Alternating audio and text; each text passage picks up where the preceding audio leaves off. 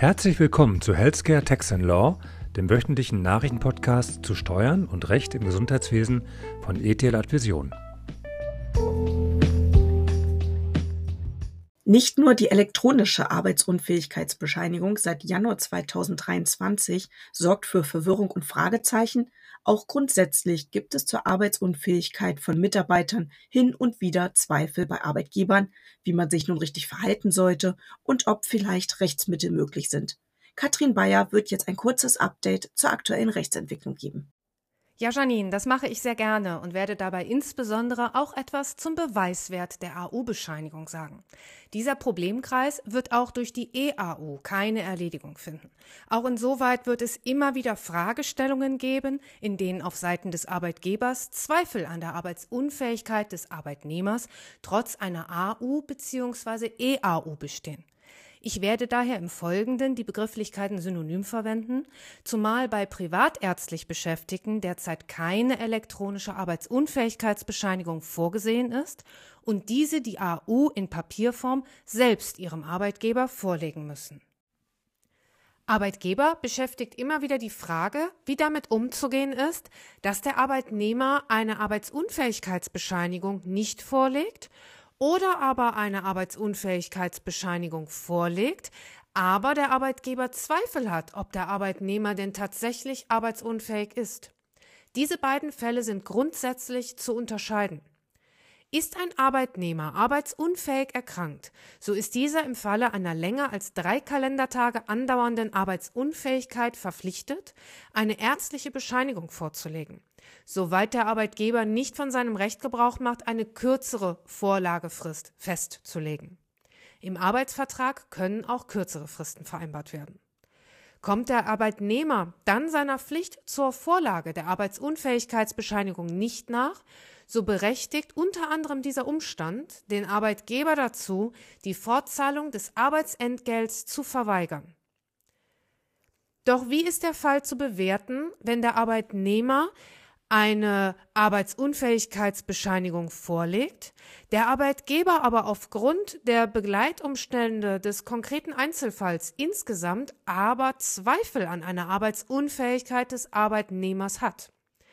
Wir haben ja bereits hier im Podcast über den Fall der White Night Ibiza Party berichtet, in dem die Arbeitnehmerin sich gegen die fristlose Kündigung wehren wollte und eine Arbeitsunfähigkeitsbescheinigung vorgelegt hatte. Der Arbeitgeber aber belegen konnte, dass die Arbeitnehmerin sich zur maßgeblichen Zeit auf einer Party aufgehalten hatte. Grundsätzlich kann der Arbeitnehmer durch den gesetzlich vorgesehenen Nachweis in Form der ärztlichen Arbeitsunfähigkeitsbescheinigung seine Arbeitsunfähigkeit und deren voraussichtliche Dauer nachweisen. Der Arbeitsunfähigkeitsbescheinigung kommt dabei grundsätzlich auch prozessual im Rahmen der richterlichen Beweiswürdigung ein hoher Beweiswert zu, wenn beispielsweise der Arbeitnehmer auf Entgeltfortzahlung im Krankheitsfall klagt. Wichtig ist hier, dass die Arbeitsunfähigkeitsbescheinigung zwar keine gesetzliche Vermutung für das Vorliegen einer Arbeitsunfähigkeit begründet, nach der Rechtsprechung des Bundesarbeitsgerichts besteht mit der Ausstellung einer ordnungsgemäßen Arbeitsunfähigkeitsbescheinigung aber eine tatsächliche Vermutung dafür, dass der Arbeitnehmer infolge Krankheit auch tatsächlich arbeitsunfähig war. Im Prozess kann daher regelmäßig der Beweis der Arbeitsunfähigkeit mit Vorlage der ärztlichen Arbeitsunfähigkeitsbescheinigung als erbracht angesehen werden. Bestehen nun aber auf Arbeitgeberseite aufgrund der konkreten Begleitumstände berechtigte Zweifel an der Arbeitsunfähigkeit des Arbeitnehmers, so muss der Arbeitgeber Tatsachen vortragen, die geeignet sind, ernsthafte Zweifel an der bescheinigten Arbeitsunfähigkeit zu begründen und damit den Beweiswert im Ergebnis zu erschüttern. Begleitumstände können insoweit sein, die Rückdatierung des Beginns der Arbeitsunfähigkeit. Das heißt, man sollte sich auf Arbeitgeberseite das Ausstelldatum der Bescheinigung einmal genauer ansehen. In der Praxis aber auch häufig anzutreffen ist die Ankündigung einer Erkrankung durch den Arbeitnehmer oder wie in dem bereits berichteten Fall die Teilnahme an einer Party, die durch Fotos unter anderem bei Social Media belegt war. Oder auch sehr beliebt die Vorlage einer Arbeitsunfähigkeitsbescheinigung für den Zeitraum des nicht genehmigten Urlaubs. oder für die Zeit bis zur Beendigung des Arbeitsverhältnisses nach dem Ausspruch einer Kündigung. Gelingt es dem Arbeitgeber, den Beweiswert der Arbeitsunfähigkeitsbescheinigung zu erschüttern, so muss der Arbeitnehmer erneut den Beweis für seine Arbeitsunfähigkeit erbringen, wenn er den Anspruch auf Entgeltfortzahlung im Krankheitsfall geltend macht. Er muss dann auf andere Weise erklären und beweisen, dass er tatsächlich arbeitsunfähig erkrankt war, beispielsweise durch Benennung seines Arztes als Zeugen. Wichtig zu wissen ist demnach, die Arbeitsunfähigkeitsbescheinigung garantiert dem Arbeitnehmer nicht den Entgelterstattungsanspruch. Dem Arbeitgeber ist daher zu empfehlen, die konkreten Begleitumstände im Verdachtsfall sehr genau zu dokumentieren. Jetzt verlassen wir aber den Bereich des Arbeitsrechts. Janine, du hast uns heute eine Aktualisierung bei den sogenannten MIDI-Jobbern mitgebracht.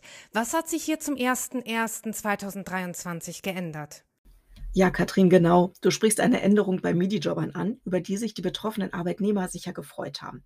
Denn die Mitarbeiter, die als sogenannte MIDI-Jobber beschäftigt werden, haben seit Januar etwas höhere Nettogehälter.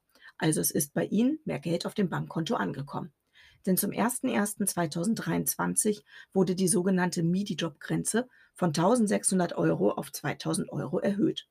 Zu unterscheiden sind die MIDI-Jobber von den Minijobbern, also den geringfügig Beschäftigten mit einer Vergütung von bis zu 520 Euro im Monat. Liegt die Vergütung aber nun bei mehr als 520 Euro, aber maximal bei 2000 Euro im Monat, kann der Mitarbeiter von der MIDI-Job-Regelung profitieren. Er ist dann im sogenannten Übergangsbereich beschäftigt Vorsicht ist geboten, wenn mehrere Beschäftigungsverhältnisse vorliegen, denn diese sind je nach Konstellation zusammenzurechnen und können zu einem Ausschluss der Minijob-Regelung führen. Doch was bedeutet es, wenn die Vergütung eines Mitarbeiters im Übergangsbereich liegt? Bei sozialversicherungspflichtig Beschäftigten werden die Beiträge zur Sozialversicherung auf Arbeitgeber und Arbeitnehmer jeweils zur Hälfte wirtschaftlich aufgeteilt. Bei Mitarbeitern, die unter die MIDI-Job-Regelung fallen, besteht zwar ebenfalls eine Sozialversicherungspflicht, den Arbeitnehmern wird aber nur ein geringerer Beitrag zur Sozialversicherung auferlegt. Bedeutet, dem Mitarbeiter bleibt mehr Nettogehalt übrig. Nachteilig ist die Minijob-Regelung für den Arbeitnehmer zumindest nicht. Der Arbeitnehmer erhält volle Leistungsansprüche gegenüber der Sozialversicherungsträger, also aus der Kranken-, Pflege-, Renten- und Arbeitslosenversicherung. Die Leistungen basieren nämlich nicht nur auf den verminderten Arbeitnehmerbeiträgen, sondern anhand der vollen Beiträge anhand des tatsächlichen Verdienstes. Es erscheint ja jetzt sehr positiv. Mit Blick nur auf die Arbeitnehmer kann ich das auch so bestätigen. Aber wir sollten auch die Arbeitgeberseite betrachten. Und dort zeigt sich ein anderes Bild. Denn die Beiträge, die der Arbeitnehmer von den Gesamtsozialversicherungsbeiträgen innerhalb des Übergangsbereichs weniger entrichtet, werden dafür vom Arbeitgeber getragen. Das ist vielen Arbeitgebern gar nicht bewusst, dass die Arbeitgeberanteile zur Sozialversicherung für MIDI-Jobber höher sind als bei Mitarbeitern außerhalb des Übergangsbereichs. Dadurch bleibt es insgesamt bei vollen Sozialversicherungsbeiträgen, jedoch mit einer unterschiedlichen Gewichtung zwischen Arbeitgeber und Arbeitnehmer. Und zwar aus dem Grund, dass die Arbeitnehmer im Übergangsbereich nicht so hoch mit Lohnnebenkosten belastet werden. Des einen freut, ist also des anderen leid.